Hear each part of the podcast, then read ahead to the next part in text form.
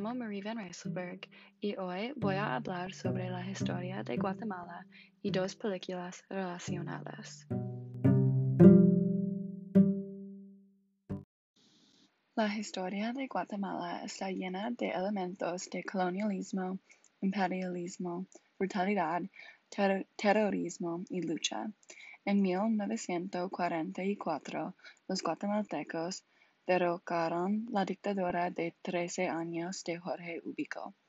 Ubico llegó al poder respaldado por los Estados Unidos y en 1931 y lideró uno de los gobiernos más brutales y represivos en la historia de Centroamérica, que incluía una amplia red de espías y informantes, torturando y ejecutando a opositores políticos y una fuerte relación con la United Fruit Company. Ubico creó una desigualdad de riqueza extrema y implementó la esclavitud de la duda para suministrar mano de obra para las plantaciones del café y el United Fruit Company. Los guatemaltecos se, unieron en protestas y huelgas para derrocar a Ubico en 1944 y a su sucesor Federico Ponce Valles en la Revolución de Octubre. Esto comenzó la Revolución guatemalteca que ocurrió desde 1944 hasta 1954. Después del derrocamiento, dos presidentes fueron elegidos democráticamente, Juan José Arevalo y Jacobo Arbenz. Ambos implementaron reformas políticas y sociales impresionantes. Lo más famoso fue la implementación de una ambiciosa reforma agraria. esta revolución abrió la marcha para la reforma socialdemócrata para el continente.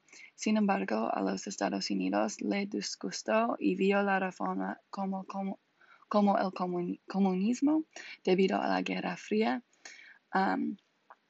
El United Fruit Company se vio afectado negativamente debido al fin de las prácticas laborales de explotación en Guatemala. Por lo tanto, la United Fruit Company participó en una campaña de cabildeo para persuadir a los Estados Unidos de que derrocara al gobierno de Guatemala. esto llevó al golpe guatemalteco de 1954, que fue llevado a cabo por la CIA de los Estados Unidos para eliminar a Arbenz y terminar la revolución. Los Estados Unidos instalaron la dictadura militar de Carlos Castillo Armas como el primero de una serie de dictadores guatemaltecos respaldados por los Estados Unidos. La CIA armó, financió y entrenó una fuerza de hombres liderados por armas. El golpe, golpe fue criticado internamente internacionalmente y reforzó sentimientos anti-Estados Unidos en Latinoamérica. Antes de que Ríos Montt ganara el poder en 1982, había otros tres dictadores guatemaltecos respaldados por los Estados Unidos. Guatemala cayó en cuatro décadas de guerra civil con regímenes respaldados por los Estados Unidos y un genocidio de los mayas. El genocidio creció a partir de 1965 y alcanzó su punto máximo con el terror sistemático contra los indígenas en 1975 y en los primeros años de la década de 1980. Los mayas eran vistos como subhumanos. El gobierno lanzó operaciones de contrainsurgencia, masacres, desapariciones forzadas, torturas, ejecuciones de guerras um, y civiles. Se estima que fueron asesinados 200,000 guatemaltecos, incluyendo 400,000 que desaparecieron. Noventa y tres de las ejecuciones civiles fueron llevadas a cabo por fuerzas gubernamentales. Como la Comisión para el Esclarecimiento Histórico ha documentado los asesinatos y las desapariciones, la mayoría de las víctimas han sido identificadas como mayas y otros como ladino, una mezcla de mestizos y hispanizados que no eran élites coloniales. La lucha y esta época tortuosa se refleja en el documental de 1983 titulado Cuando las montañas tiemblan. La película trata sobre la guerra entre los militares guatemaltecos de la época y las poblaciones indígenas mayas de Guatemala. Dirigida por Pamela Yates, una cineasta estadounidense y activista de derechos humanos, el documental es narrado por Rigoberta Menchú, una mujer indígena maya quiche. Menchú tenía 21 años en ese momento y una líder para su familia y comunidad. Su narración cuenta la historia de la guerra y la revolución social en Guatemala y describe la lucha del campesinado maya contra el Estado y la presión extranjera de los Estados Unidos. La película muestra cómo los intereses comerciales de los Estados Unidos determinaron la política exterior. La presencia, de, la presencia estadounidense de Guatemala fue defendida uh, por la United Fruit Company, que era el mayor empleador del país. Esta situación llevó a la creación de grupos armados en apoyo de la dictadura. Estos grupos mataron a cientos de, mil, de miles de personas, la mayoría de los cuales eran mayas o ladinos. La película ilustra la lucha de los guatemaltecos a través de entrevistas, material de archivo, recreaciones y transmisión de video. Las imágenes, de la película se usaron más tarde como evidencia forense en la Corte de Guatemala por crímenes de lesa humanidad en el caso de genocidio contra Ríos Montt. Ganó el Premio Nobel de la Paz en 1992. La película ganó premios en el Festival de Cine Sundance, el Festival de Cine Americano y el Festival de Cine de La Habana. Como se mencionó, las imágenes de, esta película se usaron en los tribunales y ayudaron a hacer justicia a los guatemaltecos en el caso del genocidio de Montt. Eso representa la primera vez que un dictador fue llevado ante la justicia por genocidio y crímenes de lesa humanidad en su propio país.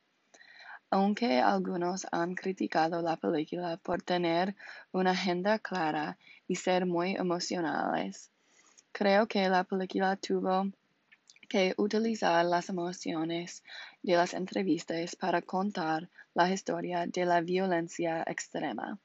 Yates actuó con valiente para, ah, priorizar los derechos humanos.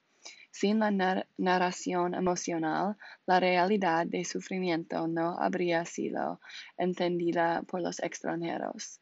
La película ha sido traducida en uh, a 10 idiomas y ha generado, conciencia global sobre la situación de Guatemala y el papel de los Estados Unidos. Lanzada en 2011, Granito Jaronel Dictator es una secuela de Cuando las montañas tiemblan. Cuenta la historia de cómo se utilizó el documental anterior para acusar al ex dictador guatemalteco Ríos Montt Después de 30 años de impunidad legal, Montt fue finalmente acusado de crímenes de lesa humanidad por los tribunales guatemaltecos. Como el primer jefe de Estado que fue juzgado uh, en su propio país, el juicio de Montt tuvo una importancia extrema, extremadamente importante. Uh, la película se centra en esos años en los que los guatemaltecos y los activistas luchan por, por encontrar justicia.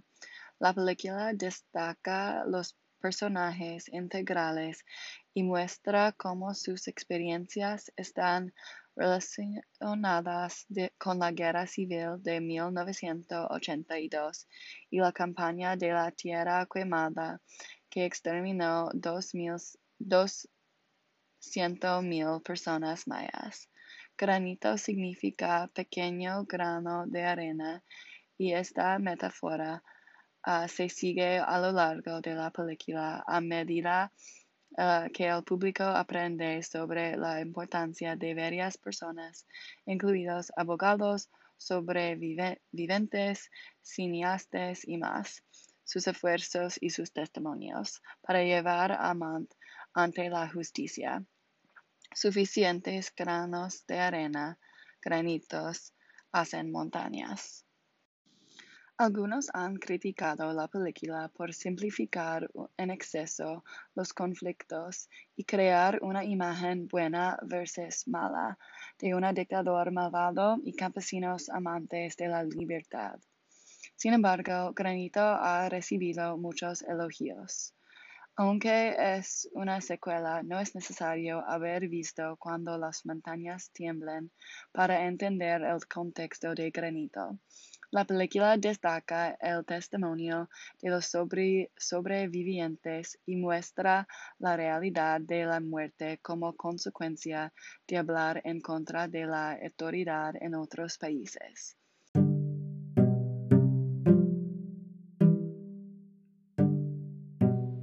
Como aprendimos de On Tyranny de Snyder, para luchar contra la persecución, debes destacarte y ser diferente. Debes desobedecer. La tiranía puede ser superada con suficientes granitos o esfuerzos individuales.